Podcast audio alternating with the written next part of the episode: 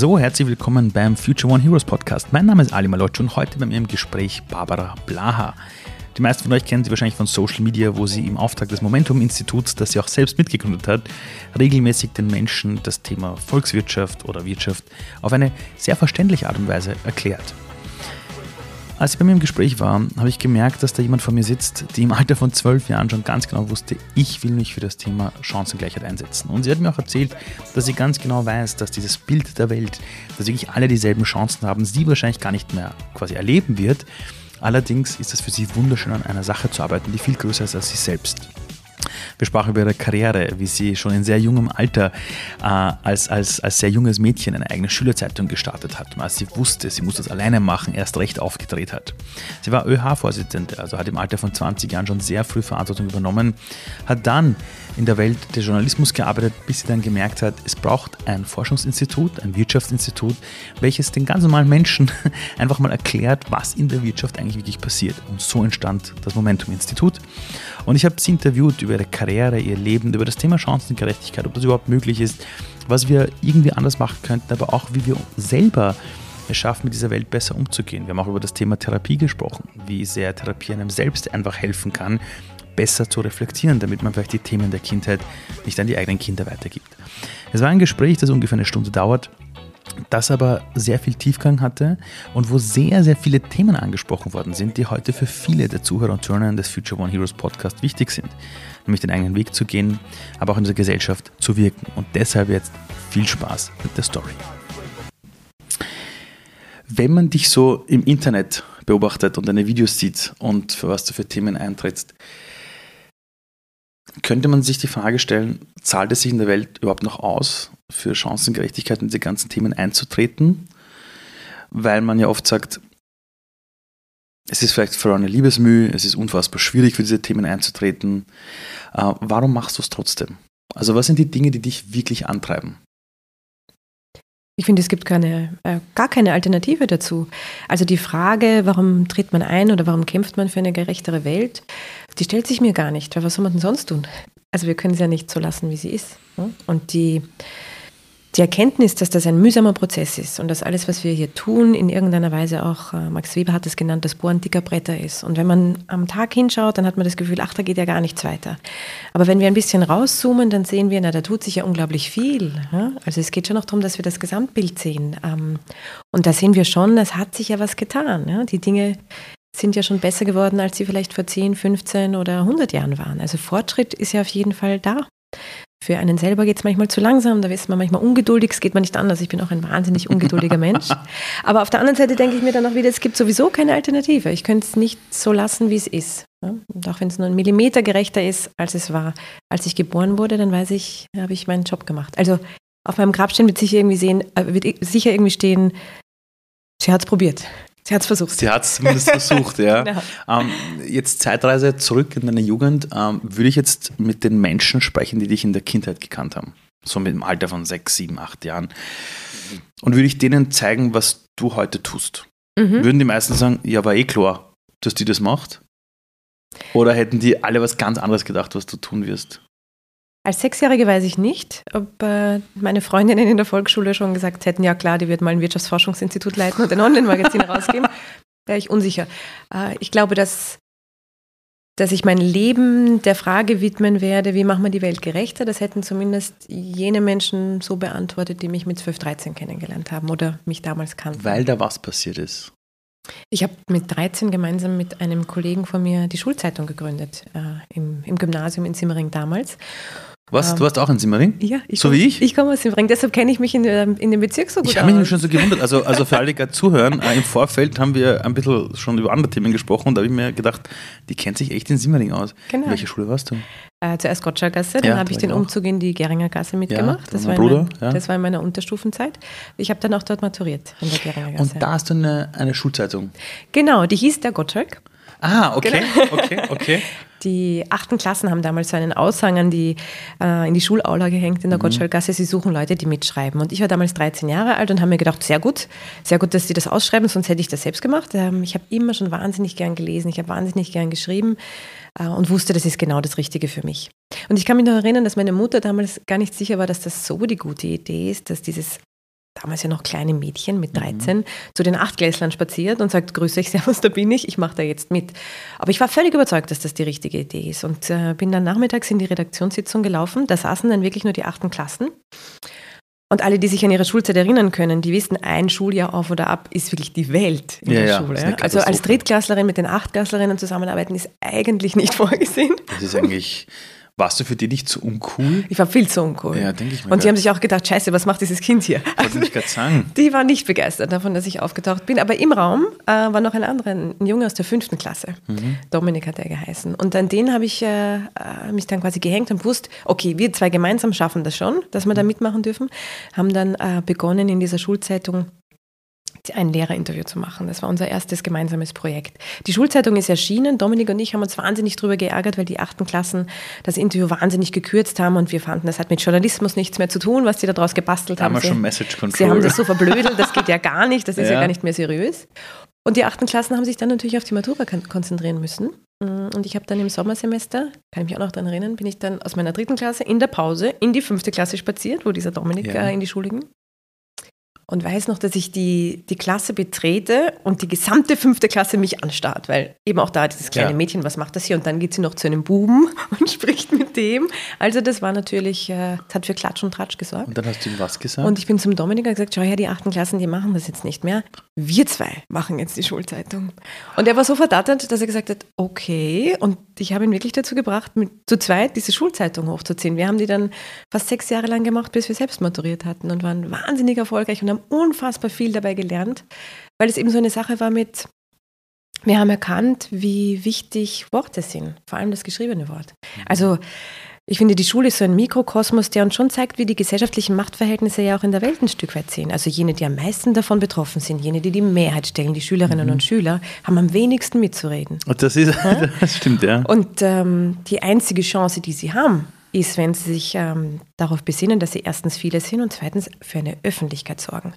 Das war die Schulzeitung. Das heißt, wir konnten über diese Schulzeitung dafür sorgen, dass die gesamte Schule über Themen spricht, die wir wichtig fanden. Also wir haben die Direktorin zu Tode genervt. Ich wollte nämlich gerade sagen, wollte nämlich sagen äh, wenn man so früh schon beginnt, auch Themen anzusprechen, wo man möchte, dass sich die Schülerinnen und Schüler als eine Gesellschaft verstehen, mhm. wird es auch genug Leute geben, die sagen, das, das finden sie jetzt nicht unbedingt immer so cool.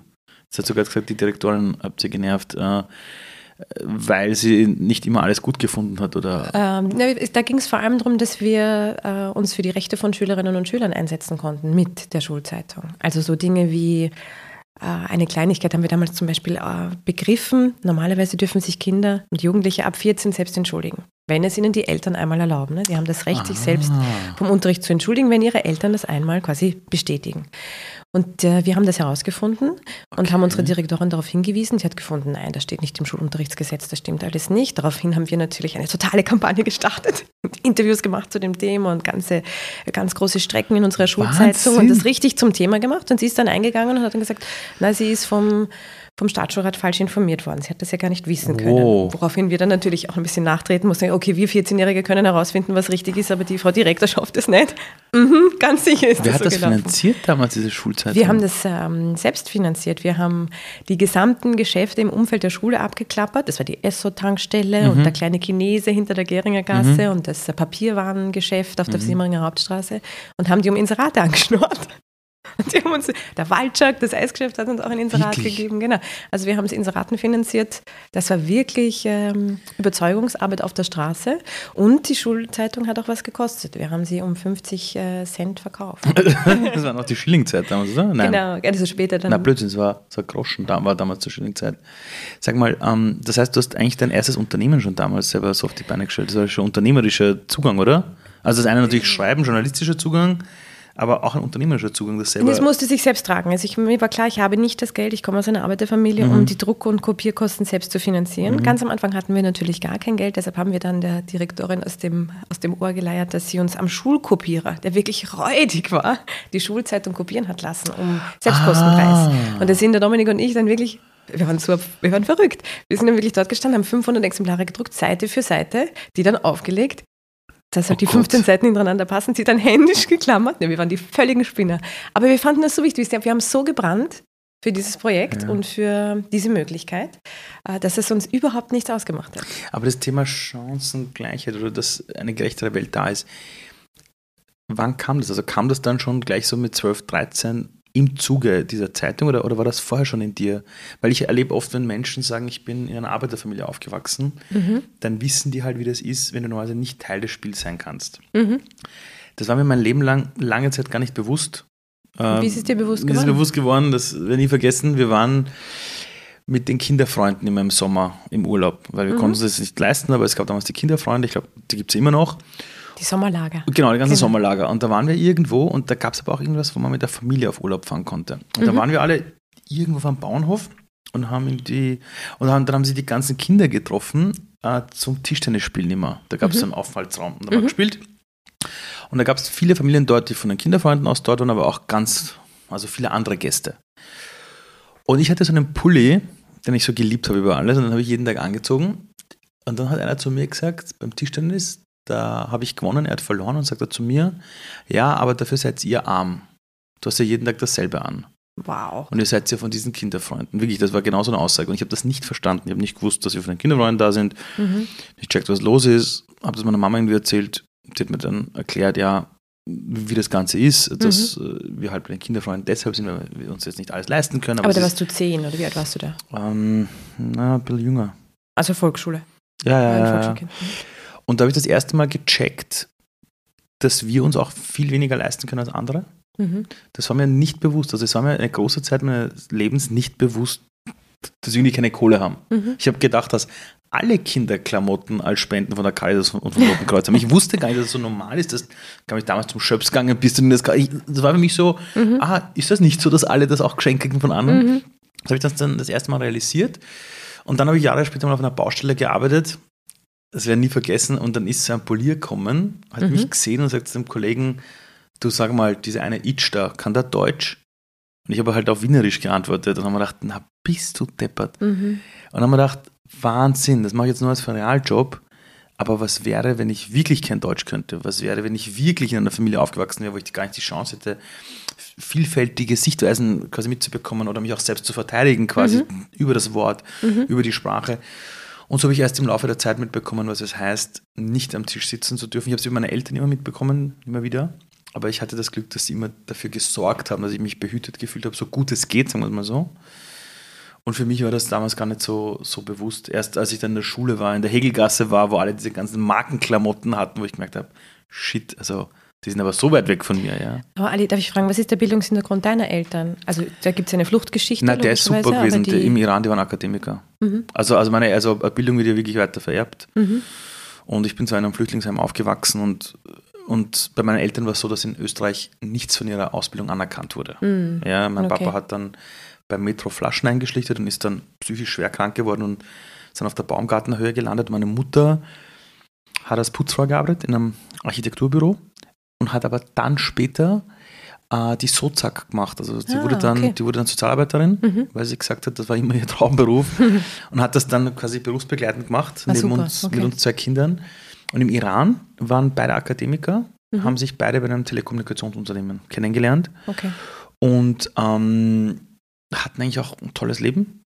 Aber damals war das Mullah-Regime, das war nach dem Schah, der Khomeini war da, meine Eltern waren demonstrieren, auch Kopftuch, diese ganzen Geschichten wie jetzt, Klar. Wären fast verhaftet worden.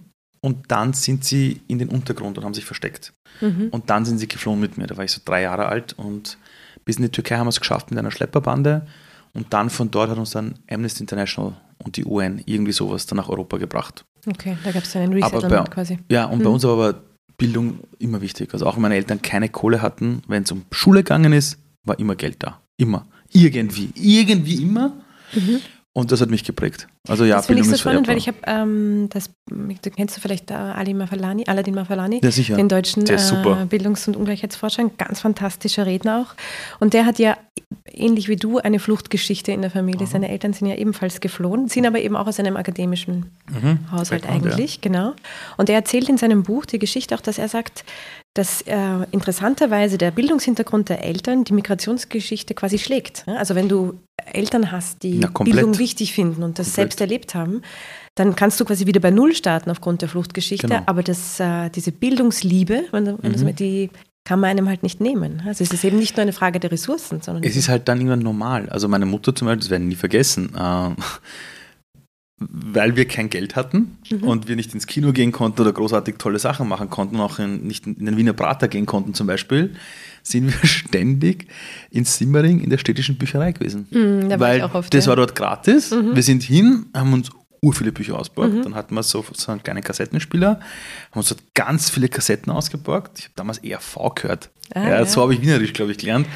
Ah, und wir haben, ja, also, also dieser, für mich war es das Normalste auf der Welt, dass wenn dich was interessiert, dann hast du Zugang dazu und kannst das lernen. Das war ganz normal für uns. Mhm. Also das war, und, und, und, und es stimmt schon, wenn die Leute immer sagen, Ali kann es jeder schaffen, sage ich, ja, jeder kann es schaffen, wenn du allerdings in einem Umfeld mindestens eine Person hast, die bedingungslos an dich glaubt und dafür sorgt, dass du Zugang hast zu dem, was du benötigst. Dann schaffst du es. Wenn du das nicht hast, viel Spaß. Ja. Das finde ich einen ganz wichtigen Punkt, den du ansprichst, Ali. Die Frage von, also diese Erzählung, die so stark ist, auch in unserer Mhm. Gesellschaft, eben von, naja, hätten wir halt sich angestrengt in der Schule, ne? Das dann hätten wir halt maturiert, dann Das hätten wir halt studiert, dann hätten wir halt hm, ein besseres Leben. Also diese Erzählung von man ist ein bisschen, ähm, ja, was nicht nur ein bisschen, man ist seines eigenen Glückes Schmied oder Schmiedin, wo wir aber eigentlich aus allen Daten wissen, ist ein Blödsinn. ne? Das ist ein Blödsinn. Vor allem die Leute sagen immer, es gibt welche, die sich nicht genug anstrengen. Sage ich, das stimmt nicht. Die zwei schwierigsten Dinge für unser Gehirn, ähm, das ist die Sprache, die Mhm. Muttersprache oder die erste erlernte Sprache, ist das Schwierigste fürs Gehirn. Mhm. Mit Abstand das Komplexeste. Und danach kommt der aufrechte Gang. Beides haben wir gelernt in den ersten eineinhalb Jahren, ohne Förderunterricht, ohne Vokabelheft, ohne Druck, ohne Schule, ohne Unterricht. Und dann erzählt man uns allen ernstes zehn Jahre später in der Schule, du bist nicht gut im Sprachenlernen, das Kind strengt sich nicht an.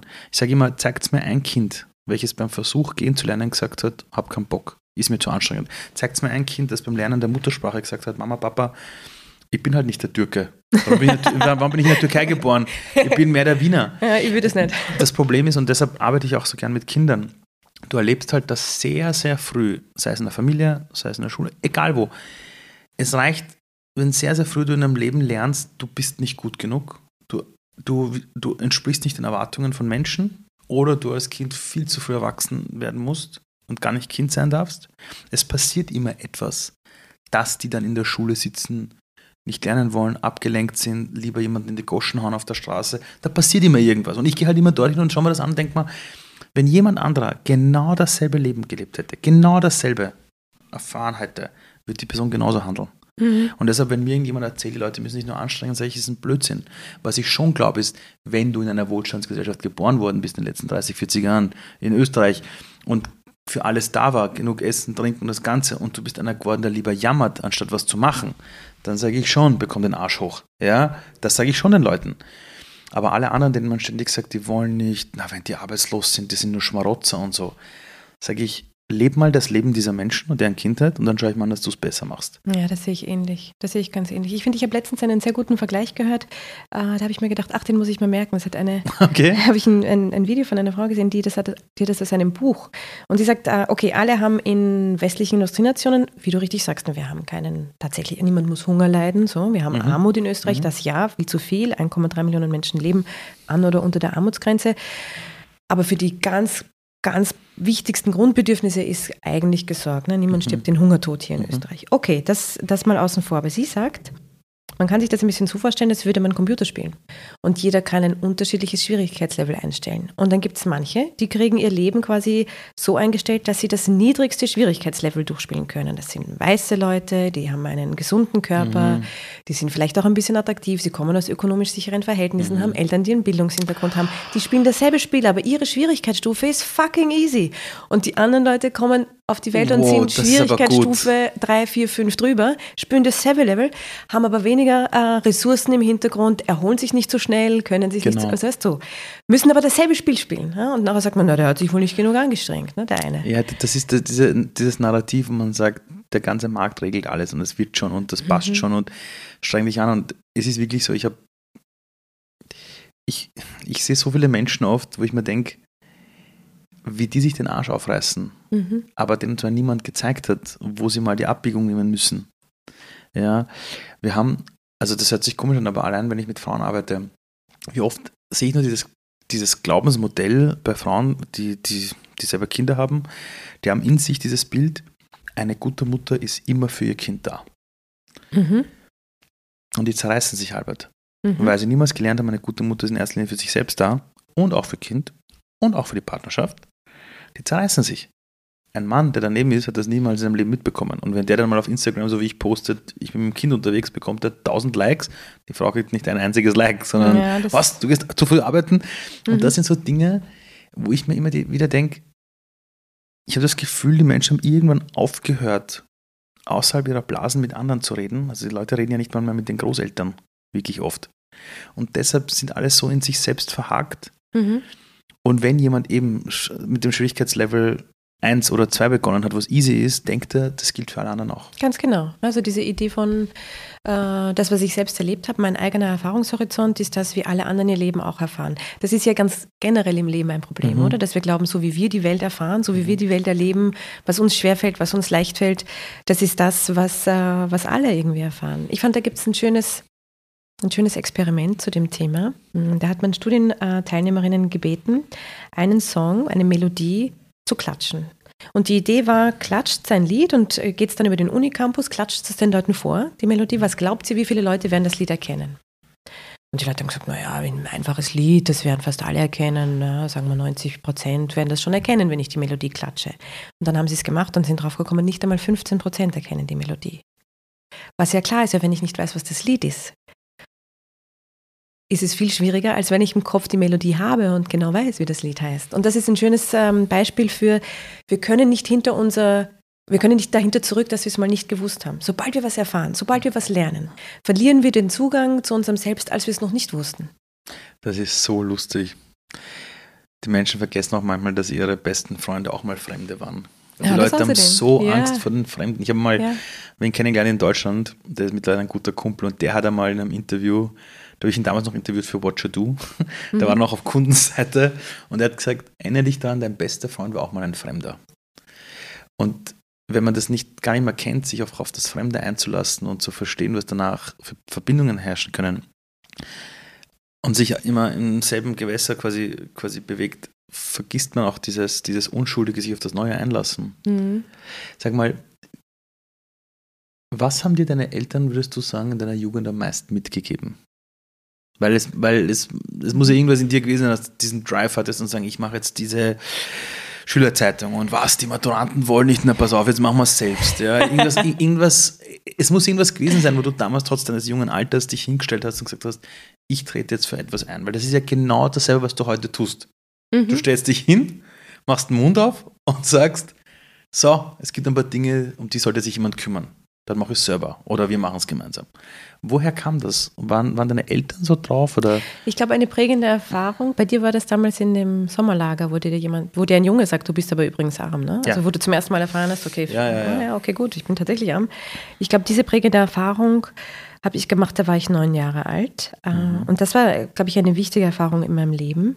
Weil wie du vorher richtig beschrieben hast, arme Kinder wachsen ja in dieser völligen Selbstverständlichkeit der Armut auf. Dass es ne? normal ist halt, Wir ne? kennen es ja gar nicht Ja. anders. Es ist wie, weiß ich nicht, ich bin arm, so wie ich weiß, der Himmel ist blau und Wasser ist nass, so sind wir arm. Ne? Es ist Mhm. so selbstverständlich, dass ich es in keinster Weise hinterfrage oder problematisiere. Mhm. Es ist einfach so. so. Und äh, erst durch die Erfahrung mit anderen kommen wir drauf, dass andere nicht so aufwachsen oder eben andere Dinge haben oder nicht ha haben als wir. Bei uns, also bei mir war das zum Beispiel, ich habe echt lang gebraucht, bis ich verstanden habe, okay, es ist nicht selbstverständlich, dass man in einer Wohnung aufwächst, wo das Klo am Gang ist. Wenn ich das heute Leuten erzähle und sage, wir hatten als Kinder eine Wohnung und das Klo war irgendwo am Gang. Da Ja. sagen die ganzen, was? Ja. Wo? Sag ich, ja, in, Thüringen. Österreich. Ja, Ja, Das wissen, das, das, viele wissen das, gar nicht, dass es sowas gibt. viele nicht. Ja, und ja. die, es witzig ist, es, die paar, die so aufgewachsen sind, Ja. denken sich, ah, du auch sehr gut. Ja, wirklich. Das war, das, no- das war für mich das Normalste auf der Welt. Na, für mich war das Bis völlig ich mal in der normal. Volksschule bei jemandem zu Hause war, bei einem Freund und mir gedacht habe, wow, die haben sogar ein eigenes Kinderzimmer und so. Das war ganz Ja, und arg, ich ja. habe dann, also als ich dann in eine andere Wohnung noch ging äh, oder, oder da drin war, dann war mir irgendwie klar, aha, man kann das so oder so haben. Also ich habe mir quasi gedacht, manche wollen es halt lieber am Gang, manche haben es lieber drin. Also jeder entscheidet sich halt, wie er sein Klo gern hätte. Dann haben wir auch irgendwie hergeholt, es macht ja auch Sinn, dass du das draußen hast, weil es riecht ja auch nicht immer so gut und so. Also, Kinder sind super. Also es gibt eine urrationale Begründung ja, dafür, dass du das Klo am Gang hast. Na gut, jedenfalls Okay. äh, habe ich selbst, so wie du äh, beschreibst, auch nicht wahrgenommen, dass wir eigentlich arm waren als äh, Riesenfamilie in, äh, in Wien-Simmering. Und dann war ich neun und ich war immer super gut in der Volksschule. Ich habe äh, wahnsinnig früh lesen gelernt und war einfach eine talentierte Schülerin. Und in der dritten ist aber meine Volksschullehrerin gewechselt. Ja, Die ist in eine andere Schule und wir bekamen eine neue, die kannte mich nicht besonders gut. Das erste halbe Jahr der vierten, und in der vierten, da geht es ja um was, ne, war ich ähm, so gut wie vorher, hatte nur meine Einser. Und dann ist aber was passiert, unsere Wohnung ist abgebrannt. Was? Mhm. Äh, auch da ist eine Sache, die, die zeigt, äh, wo die armen Leute wohnen, ne? weil die wohnen in Wohnungen, wo die Leitungen nicht in Ordnung sind und wo schon sehr lange niemand mehr irgendwas saniert hat in der Mauer. Nein. Das heißt, es gab einen Kabelbrand. Die Wohnung ist ausgebrannt. Es ist Gott sei Dank niemandem was passiert. Aber, und auch das ist dann wieder so eine Sache, wo du siehst, aha, es macht halt einen Unterschied, wo dir ein Schicksalsschlag passiert. In einer armen Familie gibt es natürlich keine Versicherung, die das zu 100 Prozent übernimmt, sondern du musst wirklich dann überall Schulden machen und das irgendwie wieder herrenovieren. Plus du hast auch kein Geld, um zu ersetzen, was verloren gegangen ist. Das heißt, die Erfahrung, Wow. wie es ist mit geschenkter Kleidung, wo man jeden Tag dasselbe anhat, in die Schule zu gehen, habe ich dann in dieser vierten Klasse gemacht. Und davor hatte ich schon die Erfahrung, ich muss die Kleider meiner großen Schwester auftragen, Ja, logisch. Ja. Und die nach mir müssen das dann auch weitertragen. Aber das war immer noch Kleidung, die wir selber kaufen konnten. Das war dann nicht mehr so. Ne? Dann haben wir halt Kleiderspenden bekommen rundherum. Das waren Kleider, die, da habe ich so ein Problem mit Spendentätigkeit. Das, war dann, äh, das waren dann natürlich Kleider, die auch überhaupt nicht zur Saison gepasst haben. Weil die Leute haben sich gedacht, ach, die sind irgendwie arm, hm, spenden wir, was wir halt selbst nicht mehr brauchen, den Krempel, den wir sonst weghauen würden. Ja, super, aber es war Jänner und dann stehst du im Sommerkleid als Neunjährige. Die kannst halt auch nicht verwenden, eigentlich. Jedenfalls durch diese Erfahrung habe ich dann folgende Wahrnehmung gemacht. Ich war dann ein paar Wochen nicht in der Schule, weil die Eltern haben dann irgendeine Ersatzunterkunft gefunden, aber es war in Niederösterreich, in Manswerk draußen. Oh Mann. Es war ein weiter Schulweg. Okay. Die hatten Stress all over, die haben sich auch nicht drum gekümmert. Also die waren völlig überfordert, kann ich auch nachvollziehen in so einer Ausnahmesituation, die es ja eigentlich war. Dann kam ich wieder in die Schule, genau an dem Tag war Mathe-Schularbeit. Ich war natürlich nicht vorbereitet, ich wusste nicht einmal, dass diese Schularbeit ist. Ich war wochenlang nicht da. Scheiße. Entsprechend hatte ich einen Fünfer auf die Schularbeit. Und dann habe ich die Erfahrung gemacht, dass die Lehrerin, die mich nicht so gut kannte, irgendwie wahrgenommen hat, auch weil ich dann arm angezogen war, viele Fehlzeiten, irgendwie wird alles ein bisschen schmuddelig. Die sagt dann zu mir, naja, also du gehörst eigentlich nicht ins Gymnasium. Und ich weiß noch, dass ich da als Kind stand und mir gedacht habe, aber nur gedacht habe, stimmt nicht. Ja. Und ich wusste als Neunjähriger auch, es ist nicht wurscht, in welche Schule ich komme. Also es war mir völlig klar, dass die Hauptschule eine Scheißidee ist für mich. Ja. Also wenn ich was aus meinem Leben machen möchte, brauche ich einen guten Schulabschluss. Das war mir als Neunjährige klar, obwohl meine Eltern überhaupt keinen Schulstress gemacht haben. Die haben gesagt, macht's, was euch glücklich macht, ist uns egal wo. Aber mir war klar, ich muss ins Gymnasium. Und es gibt nur eins in Simmering, zumindest damals gab es nur eins. Wenn ich einen Dreier habe, komme ich da nicht rein. Das ist aussichtslos. Also du kommst ins Gym nur mit eins und zwei. Mit einem Dreier schaffst du es nicht. Und ich weiß noch, dass ich vor dieser Lehrerin stand und mir dachte, das ist ein Blödsinn. Ich bin besser als alle anderen Kinder in dieser Mhm, Klasse. ich kenn nur- diese Wut. Ich, Ich kann kenn- das. ja, ja, ja. Ich kann. Wieso sieht die das nicht? Ja, also wieso sieht die nicht durch die durch die abgetragene Kleidung hindurch und sieht doch, was ich, was meine Fähigkeiten sind. Also ich war so wütend und bin dann heimgelaufen und habe im Kopf die ganze Zeit diesen Dialog quasi ähm, neu gespielt, ne, was ich ja da alles hätte sagen Ja, können, ja. was ich ja hätte rüberwerfen können, wie ich mich hätte wehren können. Aber ich habe es natürlich nicht geschafft. Oder ja, ich bin stumm geblieben. Und seit diesem Moment habe ich mir gedacht, habe ich mir wirklich geschworen, ich, das mache ich nie wieder. Ich, ich werde nie wieder nicht um mein eigenes Leben kämpfen. Glaubst du, dass diese Erfahrung aber notwendig war, damit du jetzt all das machst, was du tust? Mm, Ich bin kein großer Fan der Idee, dass man sagt, die Leute brauchen Schwierigkeiten, damit sie gut werden. Weil ich glaube, Naja, um äh, ich wäre auch toll mit einem ganz Nein, nein, nein, Leben nein, geworden. Nein, nein, nein, nein, nein. Es kann, kann auch sein, dass du diese Erfahrung gemacht hättest und dann da komplett das Ganze sehr destruktiv eingesetzt hättest und dich selber, weiß ich nicht, gegen dich gearbeitet hättest oder wie auch immer, oder, oder dir auch das Narrativ erzählt hättest, dass es wirklich stimmt. Nein, die, Fra die Frage ist nur, war diese Erfahrung notwendig, um teilweise auch diesen Drive dann zu haben, an dem Thema dran zu bleiben? Weil ich habe einfach die Erfahrung gemacht, wenn du in den ersten 10 oder 13 Jahren deines Lebens eine einschneidende Erfahrung gemacht hast, wo du wirklich verletzt worden bist. Da gibt es zwei Möglichkeiten, wie Kinder agieren. Mhm. Das eine ist, die sagen wirklich zu sich selbst, ich bin dumm, wirklich, also das, das, das weiß man aus der Forschung. Oder das zweite ist, die sagen, nein, die anderen sind deppert, euch zeige ich's. Das ja. ist je nachdem, ob sie von zu Hause Wo man die Wut hinwendet, gegen genau, sich oder gegen es. die anderen. Ne? Und meistens, wenn du so früh das schon aufbaust und sagst, na pass auf, euch zeige ich es, dann hat man, ist meine Erfahrung zumindest, nach einigen tausend Interviews, mhm. dass die Leute dann unfassbar lange es irgendwie schaffen, in einer gerechten Welt zu arbeiten, weil sie noch wissen, wie das damals war, als es ihnen passiert ist. Und sie wollen zum Beispiel Kinder davor bewahren, dass ihnen genau dasselbe Mist passiert. Mhm. Zum Beispiel. Mhm. Ja, das ist nur meine Beobachtung aus, aus den letzten zehn Jahren. Und daher das, kann Frage, gut sein, das kann gut sein, dass das eine prägende Erfahrung war, äh, die für mich wichtig gewesen ist. Ich glaube, es gab danach noch weitere Erfahrungen, die, die mir so hergeholt haben, okay, mhm. Ich muss doppelt, dreimal, viermal so viel leisten, mhm. damit ich auch nur dieselben Chancen habe wie die anderen, die ja. einfach Level 1 spielen, während ich halt Level 5 spiele. Und wir gehen aber ins selbe Level hinein. Ich glaube, was für meine eigene Entwicklung oder für meinen eigenen Drive, wie du ihn genannt hast, fast noch bedeutender war, war das, ähm, dass ich einen sehr autoritären Vater hatte. Wirklich? Mhm. Mhm. Und in der Abgrenzung zu, äh, zu ihm auch. Ich glaube, da, steckt auch ganz viel meiner Energie drin. Das heißt, das hat dich auch dahin trainiert. Ja, du hast mich vorher gefragt, was haben mir meine Eltern mitgegeben? Und ich würde sagen, ich habe eine Positivfolie und eine Negativfolie gehabt in meiner Kindheit. Okay. Ähm, das heißt, von meiner Mutter habe ich, und das glaube ich, hat mich und auch alle meine Geschwister fast ein Stück weit beschützt und so gut durchs Leben quasi tragen lassen, obwohl viel Verletzung und Kränkung auch drinsteckt in, in diesem Aufwachsen mhm. als armes Kind. Äh, dieses Gefühl von bedingungsloser Liebe. Und ich meine, wenn ja. man das als Kind erleben darf. Ja, ich weiß, das ist Wahnsinn, oder? Das ist einfach alles wert, oder? Ja, das, das, ist, ist alles wert. Da muss man ähm, gar nicht viel mehr rundherum bauen. Aber dieses Wissen um, die Mama hat mich lieb, egal was ich schaffe, egal was ich mache, mhm. egal was ich tue. Das war extrem wichtig und das trägt dich wirklich durchs ganze mhm. Leben, glaube ich. Lässt sich auch schwer später noch herholen, wenn man das in der Kindheit versagt bleibt, glaube ich. Und das war die Positivfolie. Und die Negativfolie war mein, äh, oder ist, war mein Vater ein Stück weit, der ziemlich autoritär war und in dieser in diesem Wunsch, sich da abzugrenzen und auf keinen Fall so zu sein wie er, steckt, glaube ich, auch viel drin. Das ist unfassbar wichtig. Ja. Das ist unfassbar. es, es, ist so arg, wie sehr man abhängig ist, einfach in den, in den Kinder- und Jugendjahren davon, wo man irgendwie aufwächst. Ja, es heißt auch immer über, über die ganzen Männer, die Männer heiraten später entweder ihre Mutter oder das Gegenteil davon. Bei Frauen glaube ich auch so ähnlich. Also ja, ja, entweder den Vater oder genau das Gegenteil oder irgendwie sowas. Das ist die Beziehung, die einen mega prägt, muss man schon sagen. Also das unglaublich. ja, ja, ja. Dass das in irgendeiner Weise eine Folie ist. Wie hast du dann weitergemacht? Du hast es ja dann geschafft, ins Gymnasium zu kommen. Das hast du genau, vorhin erwähnt. Und, genau. und danach ist, ist es dann wie weitergegangen? Dann Studium oder, oder, oder, oder wie ging es dann weiter in deinem Leben? Dann ging es so weiter, dass ich diese Schulzeitung gemacht habe und nach ein paar Jahren äh, war dann irgendwie der Schritt, gar nicht mehr weit zu sagen, nein, wir wollen das Geschehen nicht nur kommentieren, wir wollen es wirklich aktiv gestalten. Also bin mhm. ich dann in die Schulpolitik gegangen, habe dann als Schulsprecherin kandidiert ja, und habe das dann gemacht. Und ähm, über die Schulpolitik habe ich dann sehr schnell meinen Weg insgesamt ins politische Engagement gefunden mhm. ähm, und war dann auf der, also während meiner Unizeit äh, auch aktiv, bin dann ÖH-Vorsitzende ja, genau. geworden. Genau, ja. als ÖH-Vorsitzende kandidiert, wurde dann sogar gewählt, habe das dann zwei Jahre lang gemacht. Ja.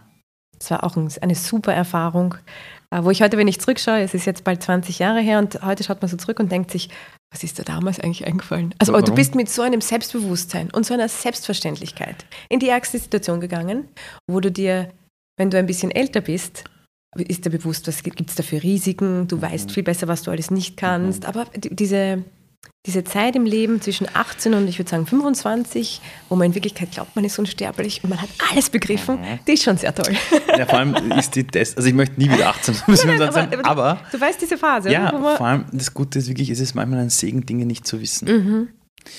Also wenn ich jetzt im Nachhinein auf meine erste Firmengründung schaue, denke ich mir, alter Schwede, hätte mhm. ich damals gewusst, auf was ich mich einlasse. Ja, genau. Never, ever. Also ich hätte das ganz anders, ganz lockerer und anders. Ja, genau. Um, und dann war es dann, ja, okay. Und danach? Danach war ich im Verlagswesen. Ich habe dann äh, Bücher gemacht. Ich habe ja Germanistik studiert mhm. äh, und abgeschlossen und habe dann in einem kleinen Wiener Verlag begonnen zu arbeiten und habe dann später für den Brandstätter Verlag, einem bisschen größeren Verlag, äh, Sachbücher programmiert. Also dort war ich Programmchefin für Sachbücher. Das habe ich dann ein paar Jahre gemacht. Mhm. Sehr gern auch. Es war ein mhm. schöner Job. Man hat mit vielen interessanten Menschen zu mhm. tun, lernt auch wahnsinnig viel. Und dann kam für mich so ein bisschen der Moment, wo für mich klar war, wir reden jetzt Schwarz-Blau, Sebastian Kurz, mhm. HC Strache und so. Mm, und da war für mich der Moment, wo ich wusste, okay, also was ich dazu beitragen kann, und das kann nur wenig sein, weil ich möchte mich selber gar nicht überschätzen, aber das, was ich in meinem kleinen Feld beitragen kann, dass diese Demokratie nicht völlig den Bach runtergeht mhm. und dieses Land nicht völlig den Bach runtergeht, das würde ich gern tun. Und mir war damals klar, dass äh, ich mehr bewirken kann, wenn ich nicht nur Bücher quasi mhm. helfe, auf die Welt zu bringen, mhm. die dann, selbst wenn es ein Bestseller ist, in Österreich maximal 5000 Leute lesen, sondern ich ähm, in Richtung Wirtschaftsforschung spaziere. Und dann habe ich das Momentum-Institut gegründet und das Moment-Magazin. Wenn man sowas gründet, ein Forschungsinstitut gründet, ich meine, ist einfach so ein Forschungsinstitut zu gründen, das ist ja, da denkt man sich ja meistens, das macht jetzt irgendein Uni-Professor, Doktor, Doktor. Mhm. Wie war das? Ich mein, ich mein, die Idee hatte ich zehn Jahre, weil ich gesehen habe, wie sehr wir mit Wirtschaftsforschung in Österreich Politik machen. Wir schlagen die Zeitung auf, wir schauen ins Fernsehen, wir hören Radio und ja. es, sind, äh, es ist eine ganze Armade von Experten und Expertinnen, die uns immer erzählen, was alles ein Problem ist. Die Pensionen sind nicht sicher, die Schulden sind ein Problem, wir sollten alle viel länger arbeiten. Also mhm. man, kennt, ähm, man kennt diese Thesen. Und das Interessante ist, das sind ganz viele verschiedene Experten aus ganz vielen verschiedenen Institutionen, aber sie sagen interessanterweise immer das Gleiche. Und ich habe mir gedacht, das gibt es ja nicht, also es gibt schon, weil es ist aus Arbeitgeber- und Industrie- und Wirtschaftssicht natürlich äh, total legitim, solche Experten auch mhm. zu haben und zu bezahlen. Aber warum gibt es nichts auf der anderen Seite? Warum gibt es niemanden, der sich fragt, was heißt denn äh, Steuerreform für die Leute, die keine drei Eigentumswohnungen ja, oder ein Aktiendepot haben? Für die würde ich eigentlich gern wissen, was das heißt. Was heißt, äh, wenn wir über Pensionsreform reden, was heißt denn das für die Frauen in dem Land? Was heißt denn das für die Leute, die wirklich arbeiten gehen müssen da draußen ne? und eben kein Geld haben, das für sie arbeitet? Also das ist die Gruppe, die mich interessiert, das ist die, die Mehrheit der mhm. Menschen in dem Land. Und ich wollte ein Wirtschaftsforschungsinstitut haben, das aus der Perspektive dieser Menschen auf die Wirtschaft schaut, Politikvorschläge entwickelt mhm. und Analyse betreibt. Hab das dann zehn Jahre lang allen möglichen Leuten erzählt. Wirklich lang. Äh, die haben immer gesagt, super Idee, aber wer soll das bezahlen? Mhm. Jetzt der Klassiker in Österreich ist, jeder, sagen immer alle, super Idee, super Idee. Ja, und dann sagst du immer, und haben sie Geld? Na, fangen mal an und dann melde Ja, genau. Ja, das ja. ist dann immer so der Punkt. Und dann habe ich, äh, dann war eben Schwarz-Blau, mhm. Kurz und, und, und Strache. Und das war für mich dann der Punkt, wo ich mir gedacht habe, okay, fuck it, wir gehen da jetzt all in. Ich habe meinen Job gekündigt mhm. und habe äh, wow. begonnen, äh, so eine Art Tupperware-Party-Tour durch Österreich zu machen, weil ich wusste, okay, ich kriege es nicht finanziert aus, ich frage die Leute wirklich konkret um Geld und ich, kann, ja. ich muss so viele fragen, wie ich finden ja, ja, kann. Und bin dann mit all meinen äh, alle Kontakte, die ich irgendwie hatte in Österreich, auch durch meine politische Arbeit der Vergangenheit, bin ich wirklich durch ganz Österreich getourt und war in Kaffeehäusern, in Seminarräumen, in wirklich Wohnzimmern und habe das jedem erzählt, der es hören wollte oder auch nicht. Und habe gesagt, haben Sie vielleicht ein bisschen Geld über? So und habe halt geil. Klein, hab Kleinspenden gesammelt und äh, bin dann über Du kennst das, du warst selber viel äh, unterwegs. Man weiß gar nicht, was alles aufgeht. Weißt du, du gehst in ein Treffen rein und ja. du keine Ahnung, wer da kommt und der sagt ja. dann, ich kenne aber da wen und der kennt wieder da wen und dann, kennt, dann sitzt du auf einmal am Schreibtisch eine Person, die wirklich Geld hat. Genau. Also so. Mhm. Kann man nicht planen, diese Art von Schneeballeffekt, der dann entsteht. Mhm. Und dann hatte ich irgendwann genug Geld auf der Seite, ähm, dass ich mich getraut habe, andere Leute an Bord zu holen, weil mir klar war, okay, wow. ich selber kann ja kein Wirtschaft. Also ich kann es schon. Du kannst gründen, aber, aber alleine schaffe ich das nicht. Ich brauche ein Team. Und habe dann mit einem kleinen Team, wir waren damals zu fünft, habe ich das gestartet, äh, wow. das Projekt, und habe gewusst, jetzt müssen wir sehr schnell, sehr schnell in die, ins Liefern gehen, damit die, die uns Geld gegeben haben, sehen, okay, das funktioniert und ja. wir möglichst viele neue Leute dazu holen. Dazu holen ja, genau. genau.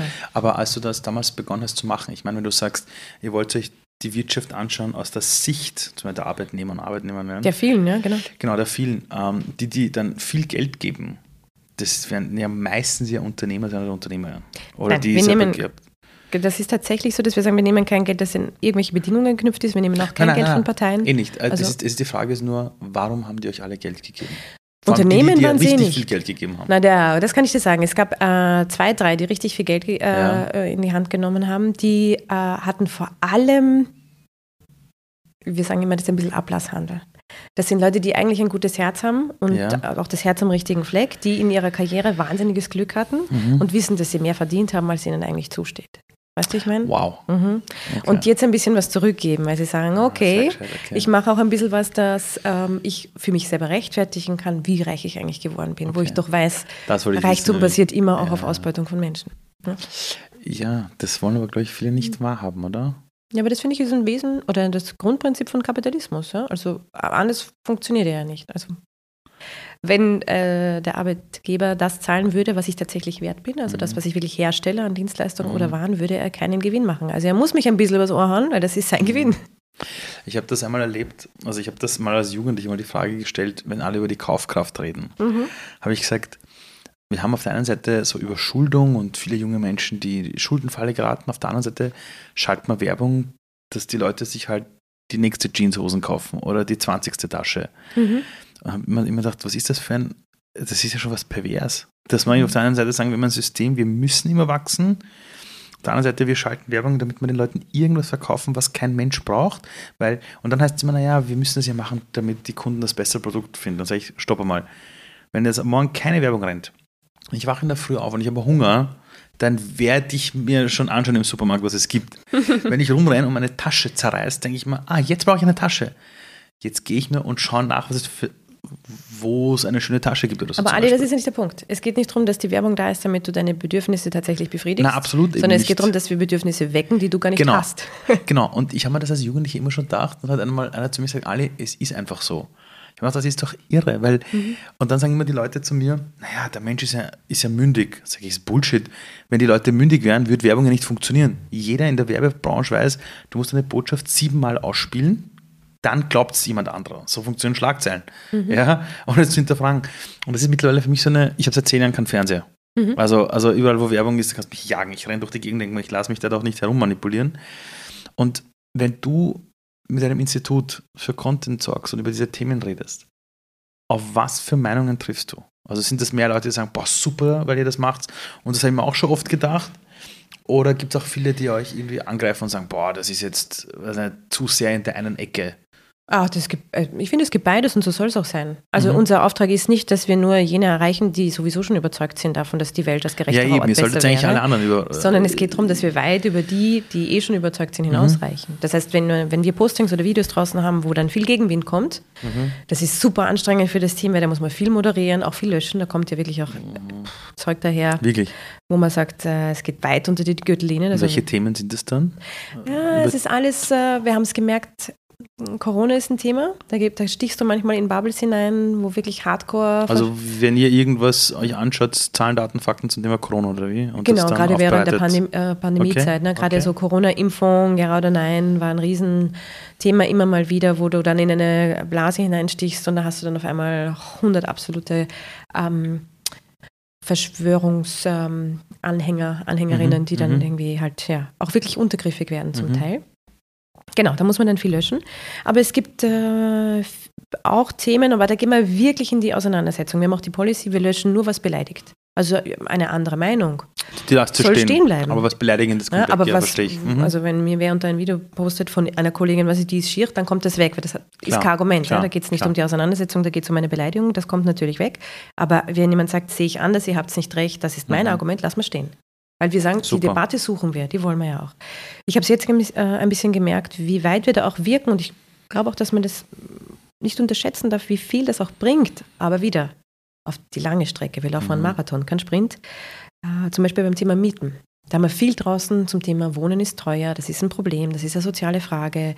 Gut wäre, wir hätten in dieser Teuerungskrise die Mieten runtergebracht. Wir hätten jetzt eine Mietpreisbremse eingeführt, haben wir irgendwie nicht zusammengebracht wegen der ÖVP. Da haben wir einige Videos draußen gehabt und da sind wirklich, wirklich viele äh, Kommentare drunter, wo die Leute auch sagen, naja, aber nur weil ich eine Wohnung besitze, bin ich ja noch nicht reich, so in die Richtung. Mhm. Ne? Und wo wir richtig sehen, okay, es braucht die Aufklärungsarbeit, mhm. die untere Hälfte der Bevölkerung wohnt zur Miete, dann mhm. hast du die breite Mitte, die wohnt im Eigentum. Ja, die haben mhm. irgendwie Kredite rennen, haben sie irgendwie geschafft, sich eine Wohnung oder ein Haus zu da mhm. kaufen. Mhm. Sehr gut. Aber die vermieten ja nicht. Nee. Die wohnen ja selber drin. Ja, ja. Die glauben aber immer nur, weil sie eine Wohnung besitzen, zähle ich sie zur Gruppe der Vermieter. Nein, ihr seid die Eigentümer. Ah. Ihr wohnt ja selber drin. Du hast nicht genug Geld, dass du dir noch eine Wohnung kaufst ah. und die dann vermietest. Okay. Und wenn wir anschauen, wer vermietet in unserer Gesellschaft, dann sind wir jetzt in die obersten sieben bis acht Prozent. Die haben halt nicht eine Wohnung, sondern 15 und die vermieten es. Aber das ist wirklich nur die oberste das oberste Zehntel in unserer Gesellschaft. Und das so ein bisschen herzuholen als aufklärerische Arbeit, mhm. damit alle, die selber in einer Wohnung wohnen, wissen, ah, ich bin ja gar nicht mitgemeint. Mich würde eine Mietpreisbremse gar nicht treffen. Da sehen wir, haben wir viel Arbeit zu tun. Was andersrum, als du damit begonnen hast, das Ganze zu machen, mhm. ich meine, wirklich zu sagen, ich kündige meinen Job, ich mache jetzt eine Tour durch Österreich, ich gehe Geld einsammeln, mhm. ist ja schon anstrengend. Dann hast du plötzlich das Geld, stehst da und sagst, jetzt leg mal los. Mhm. Wie bereitet man sich auf sowas vor? Weil sowas hast du ja nie davor gemacht. Ist es einfach so, ich nehme ein Büro, einen, einen riesengroßen Tisch, alle fünf Leute kommen da rein, schauen wir mal, was wir machen. Also, also woher habt ihr überhaupt gewusst, wie ihr anfangt, wie das Ganze tut und vor allem, was mich auch interessiert ist, wie gehst du dann ab und zu damit um, wenn es vielleicht Phasen gegeben hat, wo du denkst, na bist Depper, das ist anstrengend. Ah, die gibt es immer wieder. Ja, eben. Äh, Also, ähm, Wie, äh, okay, ich glaube, ein paar Dinge wusste ich schon, weil ich in meinem Leben schon ein paar Dinge gemacht habe. Ich habe vorher gerade erzählt, ne, mit Anfang 20 glaubt man, erstens, man ist unsterblich, zweitens, man kann alles. Ich war damals, ist man auch. ich war damals JH-Vorsitzende. Als JH-Vorsitzende leit- leitest du ein Büro von ungefähr 40 ehrenamtlichen Mitarbeiterinnen. Ach so. Und zwölf hauptamtlichen, also angestellten Menschen, Wow, ja, die machen da die okay, Buchhaltung okay, okay, und so. Also dann ich habe schon ein bisschen geschnuppert, wie führt man große Okay. Organisationen, wie Okay. hält man die Balance zwischen ehrenamtlichen na- und hauptamtlichen okay, na, Engagement. das habe ich zwei. Jahre lang Mhm. gemacht. Da habe ich natürlich Ressourcen und, und Wissen. 40 Leute. Ja, die ÖH-Bundesvertretung Ah, das hat, nicht. hat, hat Alter 40 Schwede. ehrenamtliche Mitarbeiterinnen. Ne? Okay. Äh, Studentinnen und Studenten, Ja, ja. ja, genau. Und aber, und ich finde, das fand ich fast herausfordernder, waren die Hauptamtlichen, weil du hast Juristinnen, du hast äh, Buchhalterinnen, du hast Sekretariatskräfte, die sind 40, 45, 50, 60 und dann kommen alle zwei Jahre, kommt die neue Generation der ÖH. Leute rein, Ja ne? die Wahnsinn arbeiten ihr eigentlich. ganzes Leben mit diesen Babys. Wollte gerade sagen, mit diesen sind aber, Kids. das, sind aber das Rückgrat der Organisation, ja, weil die halten alles zusammen, und während die Jungen Kids, die, sich ständig. die glauben, ich kann alles. ja, und genau, ich und bin ich bin jetzt hier die Chefin. Alter. Also das, äh, das ist echt herausfordernd, wenn man dann als Anfang 20-Jährige reingeht und man hat mit Leuten zu tun, die schon seit 25 Jahren in der Institution sitzen und sagen, was genau willst du? Aber wenn man dann so ein Institut gründet, woher weiß man, was man zu tun hat? Also ich denke jetzt gerade an einer, also wenn jetzt gerade einfach irgendwelche Personen zuhören, die sagen, hey, ich habe da auch so eine Idee, die schleppe ich zehn Jahre rum mit mir, aber die meisten sagen immer, wie fängt man da an? Ich meine, wie hast du gewusst, als ihr das Institut gegründet habt, was machen wir jetzt als Erster? Ähm, ganz genau gewusst habe ich es eh nicht. Das wäre eine Lüge, also Mhm. zu tun, als hätte ich da den großen Masterplan. Ich wusste ein paar Dinge. Äh, ich wusste, wenn wir ein Wirtschaftsforschungsinstitut bauen, dann dürfen wir nicht einfach nur nachbauen, was uns rechts, äh, Rechte oder Konservative vorgebaut haben. Mhm. Wir müssen anders funktionieren. Wesentlich war für uns, dass es von der ganzen Organisationsform ein Stück weit Mhm. anders funktioniert. Du hast vorher gesagt, du holst fünf Leute und setzt sie an einem großen Tisch. Äh, Genau so ist es bei uns. Wir Ja. arbeiten alle an einem großen Tisch. Ja, ich habe mir schon was gedacht. Ja. Genau, Ja. ähm, auch mit der Idee von, es ist hier gar nicht wichtig, ob du einen Doktortitel hast Ja, oder ja, nicht, ja. sondern die, die Frage ist, was bringst du weiter, welche Ideen Mhm. hast du, welche Argumente bringst du zum Tisch. Das zählt und nicht, welchen akademischen Titel hast du. Was wir auch gesagt haben, ist, wir müssen von Anfang an äh, uns darum bemühen, dass wir in der Erklärung und in der Verständlichkeit wirklich ein neues Level setzen. Weil wir finden, das ist auch aus einer demokratiepolitischen Sicht so wichtig. Wirtschaft betrifft uns alle und gerade die Expertenebene versteckt sich hinter schwierigen Wörtern. Ich weiß, es ist eine Katastrophe. So, dass die Leute nicht mitreden Irgendwie glauben die, je können. komplexer sie reden, umso gescheiter kommen sie Ganz rüber. Das genau. stimmt auch, sie wirken gescheiter. Aber ich Keiner finde es so feig. Ich finde es so feig, Ja. Mhm. wenn ich mich so kompliziert ausdrücke, dass normale Leute, nämlich die Mehrheit da draußen, sagt, "Hm, da kann ich nicht mitreden, Mhm. ja, dann gehe ich überhaupt nicht in die Auseinandersetzung. Dann sorge ich dafür, dass mich niemand challenge, dass niemand mit mir diskutiert. Kann ich schon machen, finde ich wahnsinnig feig. Mhm. Es ist auch so, es ist tausendmal schwieriger, simpel zu kommunizieren, dass Ja. alle verstehen. Viel schwieriger. Na wirklich, also als, als jetzt nur zu kommunizieren für die eigene Bubble. Und ich glaube, dass unfassbar viele in der, in der Wirtschaftswelt und auch in der Politik die Menschen wirklich verlieren, weil sie es nicht mehr schaffen, einen gescheiten, geraden Satz rauszubringen, wo sie sich halt mal vielleicht angreifbar machen. Ja, das stimmt. Es gibt dieses schöne Zitat, ich weiß leider gerade nicht mehr von wem das ist, was Mark Twain oder wer andere, der hat geschrieben, äh, verzeihen Sie meinen langen Brief, ich hatte nicht die Zeit für einen kurzen. Genau, das war Mark Twain. War ich glaube, das war Mark Twain, ja. Und äh, der Dichand, der, der Chef von der Krone damals noch, das gegründet hat, hat gesagt, du darfst dem Leser oder der Leserin nur eine Nasenlänge voraus sein. Das ist der größte Trick der Kronenzeitung, hat er damals gesagt. Mhm.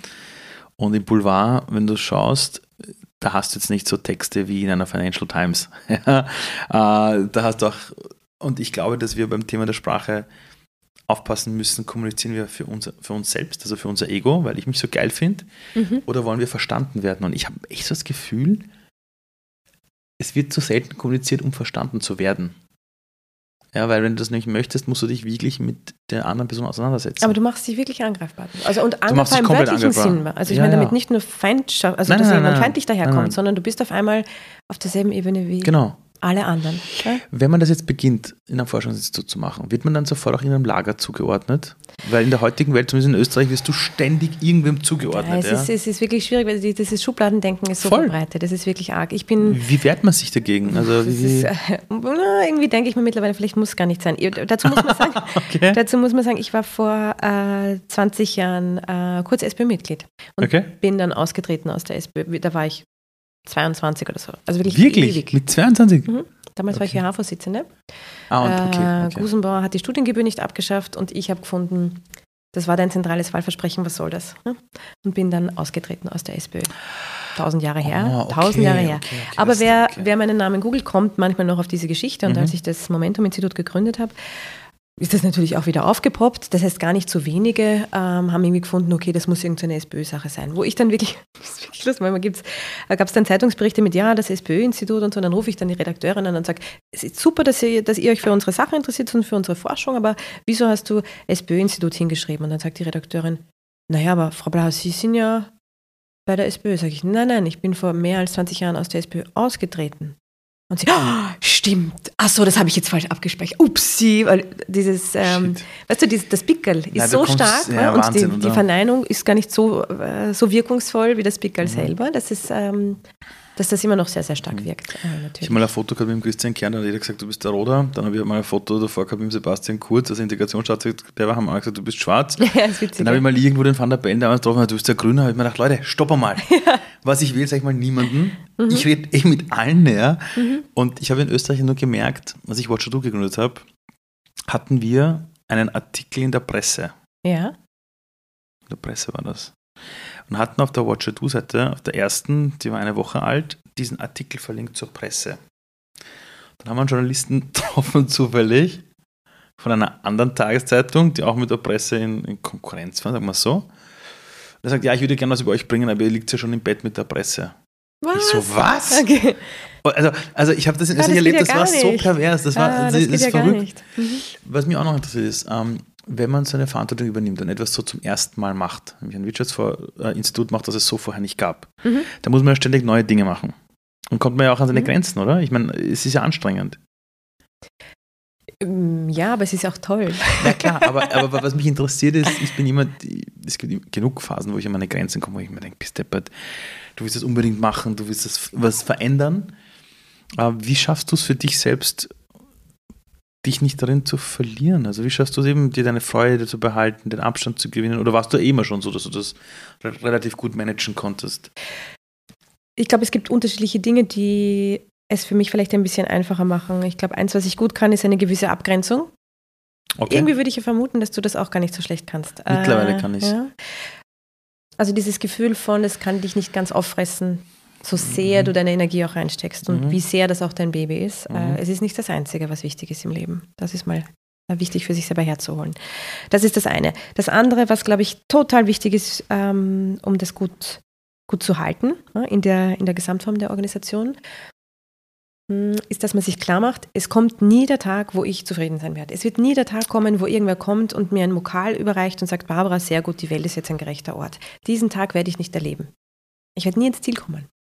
Und jetzt könnte man sagen, das ist eigentlich ein wahnsinnig pessimistischer oder fast trauriger super. Gedanke. Ich finde aber, man muss diese Art von Realitätssinn sich behalten, damit man den Optimismus eben nicht verliert. Mhm. Und was macht mich optimistisch? Dass ich für mich sehe, wenn ich eines Tages, hoffentlich noch sehr lang hin, zurückschaue an meinem Sterbebett, dann werde ich auf ein Leben zurückschauen, das sich der Frage gewidmet hat, wie schaffen wir es, dass die Welt ein gerechterer Ort wird. Und wenn das nicht ein gelungenes Leben ist, dann weiß ich mhm. auch nicht. Ich finde es so schön, dass du sagst, ich, wow, da war gerade ziemlich alles drin, was. Äh, weißt du, was lustig ist? Erfolg macht ja unfassbar unglück, also unglücklich. Also die Menschen, die alle auf den 7000er klettern wollen, wenn es oben sind, fallen die alle in ein Loch.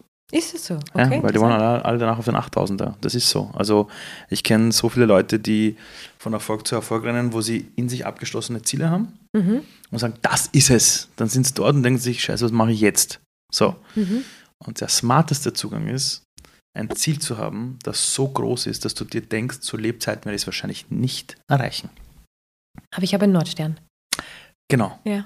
Und als du es gerade erwähnt hast, war das ah, lustig. Weil du das bewusst schon hinbekommen hast oder unbewusst, aber das ist die Königsdisziplin. Mhm. Dass du etwas hast, das größer ist als du selbst und wo du einfach weißt, es wird nicht der Tag kommen, wo du sagst, so, jetzt habe ich es geschafft und was mache ich als nächstes? Nein, der wird wirklich nicht kommen. Weil, weil es gibt unfassbar viele Menschen, die Lebenskrisen haben, weil sie zu früh Dinge erreichen, die sie wollten und dann aber nicht wissen, was danach ist. Mhm. Also es gibt unfassbar viele, ja. Es gibt, es gibt wirklich viele. Also ich habe ich hab mich im Sport mit sehr vielen Leuten auseinandergesetzt, die auch quasi in der Champions League des Sports unterwegs sind. Na klar, und, und das ist dann so messbar, gell, der Erfolg. Weil dann ja. hast du den Pokal, dann hast du die Medaille. Und die haben es dann geschafft, nach der einen Skitour sind sie Nummer eins, sitzen mhm. bei der Pressekonferenz brechen Tränen aus, aber nicht wegen der Freude, sondern die schüttelt es durch, die wissen nicht, was sie machen sollen. Also als, als Reinhold Messner damals das erste Mal auf diesem 8000er war, wollte er nur mehr runter danach. Wirklich. Ja? Weißt du, über wen man das noch erzählt? Es ist, passt in, die, äh, in diese Richtung. Über Falco. Glaube ich sofort. Es gibt die Geschichte über Falco, dass er in Wien war, in einer Bar oder in einem Lokal, als die Nachricht kam, er ist äh, in den US-Charts mit Amadeus Amadeus. Mhm. Und er ist da gesessen und hat angefangen zu weinen und alle so feiern wild rund um ihn mhm. und sind total happy und dann sehen sie mhm. dieses Häufchen Elend und sagen, was ist mit dir, was ist doch ja. toll, wir sind Und er sagt, danach kommt nichts mehr. Genau so ist es. Und das Schlimmste, was einem Menschen passieren kann, ist, wenn du das erreichst, was du dein Leben lang wolltest. Ja, das stimmt. Weil, Wer weil, schützt uns vor unseren Wünschen? Ne? Also, also, naja, aus dem Grund ist es wirklich sinnvoll, wenn man Menschen dahin begleitet. Und das erlebe ich halt immer bei reichen Leuten, die Unternehmer waren, Investoren waren, dann haben sie irgendwie alles. Dann hast du dann jemanden, der ist plötzlich 65 und rennt jeden Deal hinterher. Und du denkst, sag mal, was ist mit dir? Du hast Familie, du hast Kinder. Ja. Und wenn man schafft, die Person zu transformieren, zu verstehen, jetzt ist deine Aufgabe nicht mehr das Hinterherlaufen, sondern zum Beispiel für andere ein Mentor sein. Dafür mhm. sorgen, dass das, das Geld von dir ja. sinnvoll eingesetzt mhm. wird. Diese Transformation hinzubekommen, ist das, was die Leute dann wieder lebensfähig macht. Und als du gerade so erzählt hast, du wirst das wahrscheinlich nicht mehr erleben, habe ich mir immer gedacht, in ihnen nur gedacht, okay, die ist echt happy. Ja, ich bin wirklich happy. Ich weiß, und das finde ich halt so schön. Ja. Was hättest du dir gewünscht, dass man dir vielleicht in deiner Karriere oder in deinem Leben früher mitgegeben hätte? Oder gibt es irgendwas, wo du dir denkst, hätte ich das früher mal gewusst? Ist nicht unbedingt karrieremäßig, aber eine Sache, die ich gerne früher gelernt hätte, ganz fürs ja, Leben generell. Ja. Ähm, ich hätte gerne früher gewusst, dass Verletzlichkeit keine Schwäche, sondern eine Stärke ist. Erklär mir das. Hm, das heißt, ich habe lang, lang, lang, lang ähm, nicht gezeigt, wenn ich was, oder wenn ich äh, in irgendeiner Weise verletzlich war. Wenn ich das Gefühl hatte, ah, das, da fühle ich mich nicht in meiner Stärke, da habe ich nicht das Gefühl, dass ich das gut kann oder gut mache mhm. oder mich gut, oder wie auch immer. Das habe ich verborgen. Insbesondere wenn es um, äh, um Emotionen ging, ne? also wenn es dir gerade nicht gut geht oder so. Ja. Also mhm. ich habe niemanden reingelassen. Immer auch mit der Idee, okay, das macht mich angreifbar, das kann man gegen mich verwenden. Also diese Art von Verletzlichkeit herzuzeigen. Ah. Ja?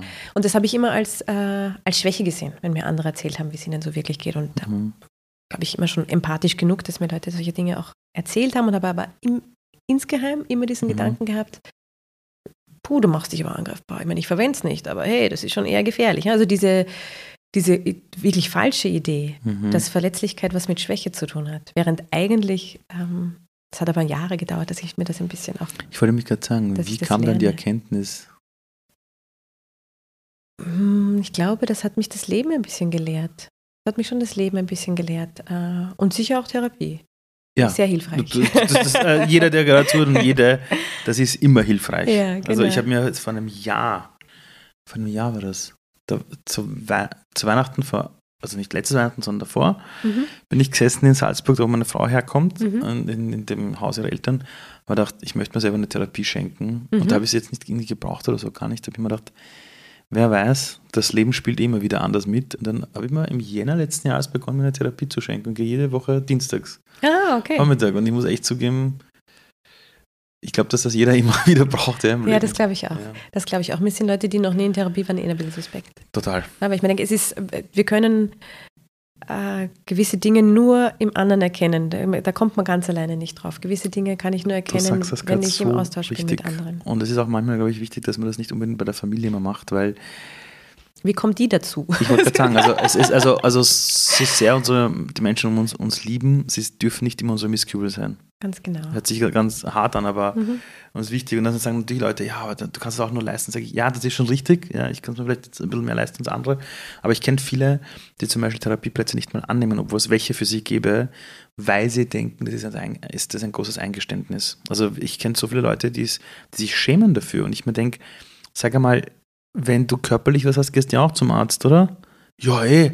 Ja. Und dann gibt es halt Dinge, die man halt nicht sieht. Und ich finde, es hat was mit Selbstliebe zu tun. Also sich selbst zu schenken, dass man sich einmal die Woche mit sich selbst beschäftigt. Ja. Das muss man auch, erstmal muss es aushalten. Mhm. Es gibt gar nicht so wenige Leute, die mit sich selber gar nicht so, sich, sich gar nicht so wohlfühlen. Und die mhm. Art von, von Erfahrung zu machen, sich einmal die Woche für eine gewisse Zeit nur mit sich selbst zu mhm. beschäftigen, mhm. Das hat schon noch was mit Selbstliebe zu tun. Ne? Unglaublich. Und mhm. vor allem, welche Dinge da plötzlich aufgehen. Also ich mhm. wusste ja gar nicht, ich bin da hingegangen und habe mir gedacht, boah, das mache ich jetzt so easy und dann, dann merkst du plötzlich, ah, das ist eigentlich sehr gut, dass ich gerade da bin, weil da bräuchte ich, ich habe es einmal, als ich meinen ersten, ich hatte mal einen Burnout mit 27, in der, da war ich in der Konzernwelt, so Manager und so. Äh, Und da habe ich dann auch eine Gesprächstherapie gemacht Mhm. und die hat mein Leben gerettet. Das glaube ich. Also ich war da nach diesem Burnout mit Antidepressiv und allem mögliche. Und die Gesprächstherapie hat mich da rausgebracht. Mhm. Das war unglaublich. Also das hat mein Leben damals verändert. Und ich weiß auch in der ersten Session habe ich damals zu dem Herrn Dr. Schikut hieß er, habe ich gesagt, ja, wie lange dauert denn das Ganze? Und er sagt zu mir, ah, So einer sind sie. das ist so quasi, so, dann hat er gesagt, so lange es dauert. Aber ich dachte, scheiße, Alter, ich wollte das, ich wollte das damals so timen. Ich habe mir gedacht, das mache ich jetzt so drei Monate, danach geht es mir wieder gut. Aha. Und dann lernst du eben so, gerade wenn du so drauf bist, gerade dann dauert es länger, ja. Ja, das stimmt. Ähm, Ich fand es auch wichtig, das zu machen, wenn man Kinder hat. Hast du ja, mal mal- Ja. Hast du Kinder? Mhm, Ich habe drei Söhne und ich fand. What? Ja. Wie geht die, wie, wie, und wie alt sind die? Ach, die sind schon größer. Ich, mein Großer ist 14. Dann habe ich einen, der ist 10 und einen, der ist 5. Und das Institut gibt es seit? Seit dreieinhalb Jahren. Okay, also mit zweieinhalb, also mit eineinhalb, zwei herum als der kleinste. Ja, gekündigt habe ich, da war eineinhalb. Genau, aber dann musste ich ja finanziell. Okay, das ist, ich finde es mutig, muss ich ganz ehrlich sagen. Ja, in der Rückschau kommt es mir mutiger vor, als ich mich damals gefühlt habe. Damals kam es mir völlig selbstverständlich vor. So geil. Ja, Okay, und, und wenn man Kinder hat, ist es auch nicht schlecht, das zu machen. Okay. Mhm. ja denn, äh, das ist ja tatsächlich was, dass ich, äh, dass ich wirklich glaube, dass ähm, niemand kommt aus seiner Kindheit völlig unbeschadet heraus. Selbst wenn die Eltern die Ja, ja, ja. allerbesten ich ganz- Wünsche ja. haben und sich Ja. extrem anstrengen. Äh, Es ist so eine wichtige, tragende Beziehung, die für unser ganzes späteres Leben auch so eine große Rolle spielt und Mhm. wo wir völlig unbewusst auch kopieren, was wir selbst in unserer Kindheit erlebt haben, wenn wir Mhm. dann einmal eigene Kinder haben. Mhm. Dass es, glaube ich, schon gut ist, zumindest einmal im Leben sich eine Phase herzunehmen, wo man eben hinschaut, was übernehme ich, was Mhm. lasse ich vielleicht auch, was hat mir wirklich gut getan, Mhm. Wovon weiß ich gar nicht, dass wichtig war, weil ich es überhaupt noch nie reflektiert habe, bevor man dann selber in Kindererziehung geht. Was nicht heißt, dass nur wer äh, oder dass eine Therapie uns davor bewahrt, als Eltern Fehler zu machen. Ich mache jede Menge Fehler, aber ähm, ich hoffe ein paar weniger, als ich sonst gemacht hätte. Weil das Ding ist wirklich so, es sind, es sind nach Glaubenssätze sechs bis acht Generationen weitergegeben. Ja, genau. Das heißt, alles, was in der, also es gibt ja manchmal so Traumata in der, die in der Familie weitergegeben werden, bis dann von einer Person unterbrochen wird. Mhm. Sei es, dass sie plötzlich jemand anderen ins Leben holt, der ihr ganz andere Sichtweisen zeigt, sei es, weil die Person plötzlich eine Therapie macht, aber, aber diese Dinge benötigt man. Also ich zum Beispiel, ich mache aktuell eine, eine sogenannte Traumatherapie, weil ich draufgekommen bin, ah, das sind doch ein paar Sachen, wo ich mich selber manipuliere und ich wusste das nie, ich habe das nie gecheckt, Mhm. dass ich mich radikal selbst manipuliere in einem speziellen Bereich. Mhm. Die Therapeutin, bei der ich war, die ist spezialisiert auf das. Die hat mich nur darauf hingewiesen. Dann habe ich mich da ein bisschen eingelesen, habe mit Menschen gesprochen, habe gemerkt, oh, wäre nicht schlecht. Ja, und jetzt bin ich da mittendrin und es ist wirklich so, zu verstehen, dass da jemand ist, der dir helfen kann, dass du das reflektierst und das auflöst. Allein mit dem Blick, dass meine Tochter und auch meine zweite Tochter da Ah, jetzt du nicht hast auch zwei Töchter. Okay. Also ich, ich habe schon eine Vierjährige Mhm. und die zweite kommt jetzt im Juni. Ah, Ja. alles klar. Äh, allein, allein nur wegen denen schon, das irgendwie aufzulösen, so gut es geht, Mhm. hat mir extrem geholfen. Wie soll ich sagen, ich bin mittlerweile richtig stolz drauf, weil ich das mache. Am Anfang Mhm. habe ich mir gedacht, ich mache so mal, schauen wir mal. Mhm. Und mittlerweile denke ich mir wirklich, ich habe mit so, mit, mit so vielen Männern zu tun, die können sich doch alle leisten. Und die geben dann den Mist sehr oft weiter an ihre Söhne oder Töchter. Und die machen es aber wirklich nicht, weil sie so das Gefühl haben, naja, ich bin ja nicht krank. Ich brauch's nicht. Mir ja, geht's ja ich, gut. ich brauche es nicht. Ja. Ja. Was anderes noch, Mhm. gegen Ende. Wenn ich jetzt mit der 20-jährigen Barbara reden würde, Mhm. okay? Mhm. Und ich würde zeigen, wer du heute bist. Mhm. Was würde sie sich denken? Die würde dich heute sehen mit den Kindern und, und deinem Institut und was du so tust. Und dann sieht man dich auf Instagram plötzlich, wie du vor einer Kamera stehst und ein paar Sachen erzählst. Was würde sie sich denken? Würde sie sich denken, boah, cool? Oder würde sie denken, Hä, was ist da passiert? Was würde sie sich denken?